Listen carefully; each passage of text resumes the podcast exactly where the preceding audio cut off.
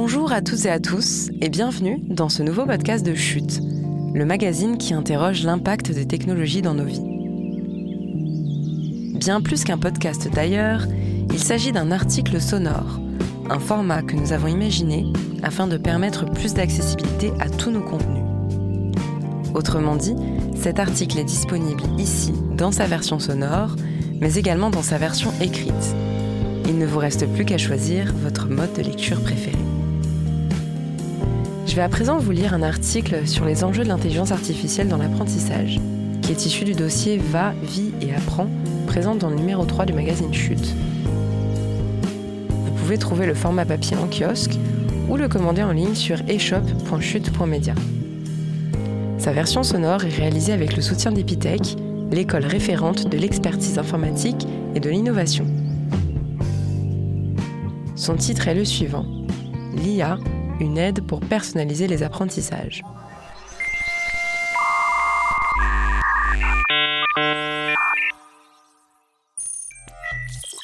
Utiliser l'intelligence artificielle pour permettre un apprentissage plus fluide, personnel et approfondi. C'est le pari de jeunes entreprises françaises qui espèrent contribuer à réduire les inégalités par ce biais. Mais attention à mettre en place les garde-fous nécessaires.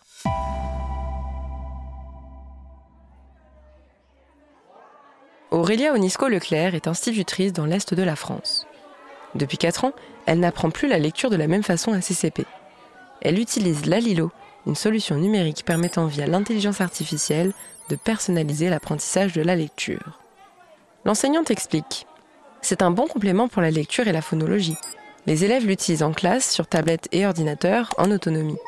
L'avantage Je peux programmer les leçons individuellement pour chaque enfant, le ou la faire travailler sur un son sur lequel il ou elle bute, par exemple. Fin de citation. Un avantage, surtout pour les plus en difficulté. Elle ajoute L'application permet un vrai progrès pour les élèves dont les parents ne maîtrisent pas la langue française. Elle les motive et leur permet de mieux prononcer les sons sachant que leurs parents ne peuvent pas les aider à le faire à la maison. Reconnaissance vocale et adaptive learning. Cette solution d'apprentissage intelligente de la lecture vise la personnalisation. Laurent Joly, cofondateur de la Lilo, explique L'idée est de s'adapter à chacun. Grâce à l'adaptive learning, nous augmentons le temps de lecture à voix haute dans la classe, ce qui est compliqué avec 20 élèves et un seul professeur. Via une technologie de reconnaissance vocale, nous offrons un retour à l'enfant s'il prononce une lettre muette par exemple. L'outil pose aussi des questions à l'élève pour vérifier qu'il ou elle comprend bien le sens du texte lu. Le défi est de taille. Un jeune Français sur cinq arriverait au collège avec un niveau de lecture insuffisant. Laurent Joly détaille.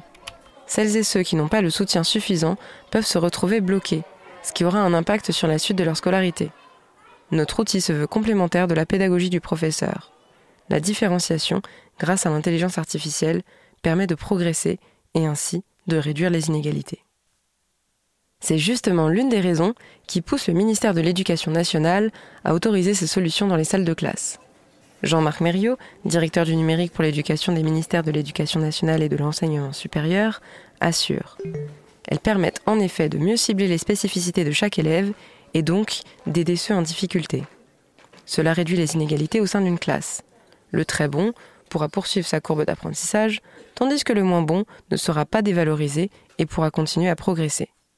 Il conçoit ces outils comme une aide pour l'enseignant dans sa pratique pédagogique. Chacun son rythme pour apprendre.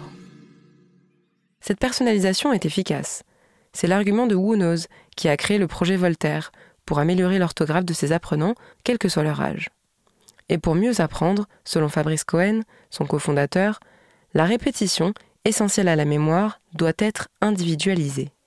Il précise On ne mémorise pas les choses de la même façon que son voisin. L'un va relire son cours trois fois pour le retenir, l'autre une fois et le connaît d'emblée. Les rythmes de répétition doivent être différents d'une personne à l'autre. L'intelligence artificielle va trouver des corrélations, un optimum, pour obtenir la meilleure façon de faire apprendre le cours à la personne. Fin de citation. Les chiffres avancés par l'entreprise sont éloquents.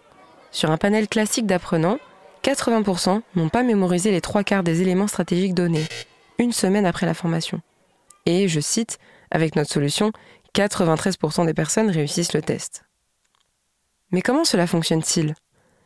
Le système analyse les difficultés et insiste dessus. Fabrice Cohen explique. L'utilisateur s'en rend à peine compte.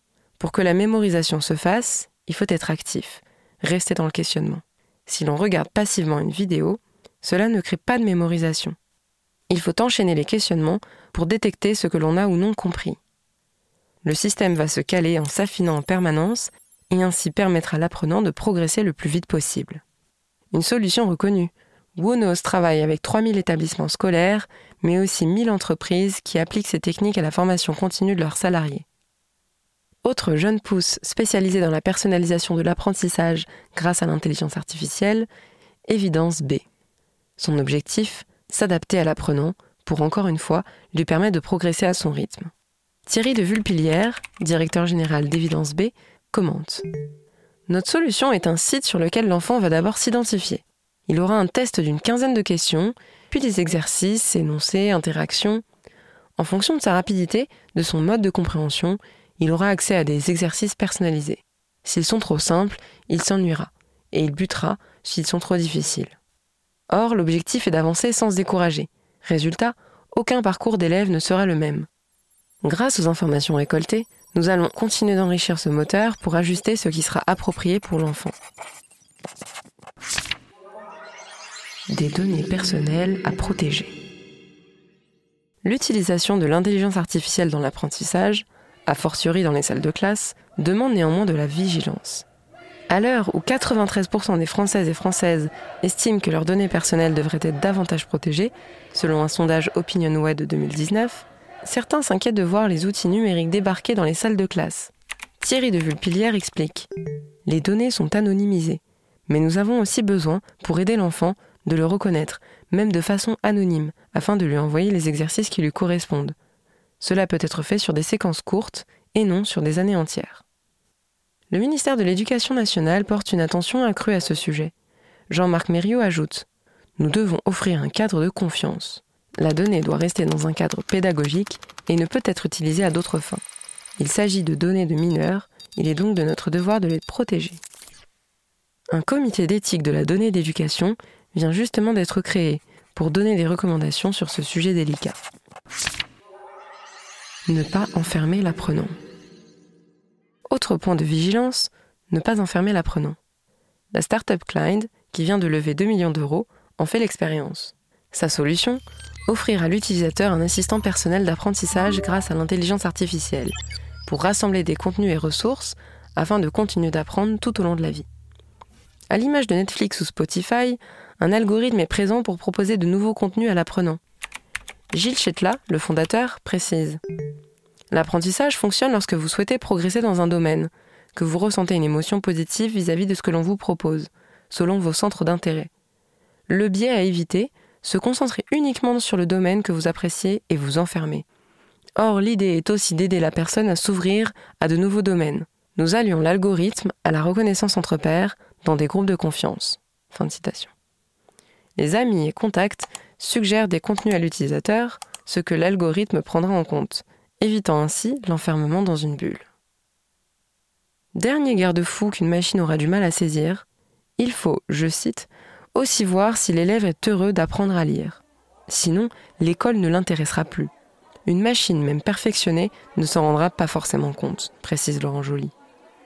L'enseignant reste donc central, dans la salle de classe comme dans la formation continue, soutenu par ces nouvelles technologies. Aurélia, la maîtresse de CP, l'a bien compris. La tablette, oui, mais ce sera 15 minutes par séance et pas plus. Et voilà, la lecture de cet article sonore signé Laura Macari est maintenant terminée. Vous en voulez d'autres? Ça tombe bien. D'autres articles du numéro 3 de Chute sont également disponibles au format audio. Nous proposons aussi des conférences et des conversations. Alors, si vous êtes friand de nouveaux frissons sonores, rendez-vous sur votre plateforme d'écoute de podcast préférée iTunes, Deezer, Spotify ou Google Podcast. Et trouvez-nous en tapant Chute Magazine. Si vous souhaitez encourager notre format sonore, n'hésitez pas à laisser un avis 5 étoiles et surtout à en parler autour de vous. À très vite!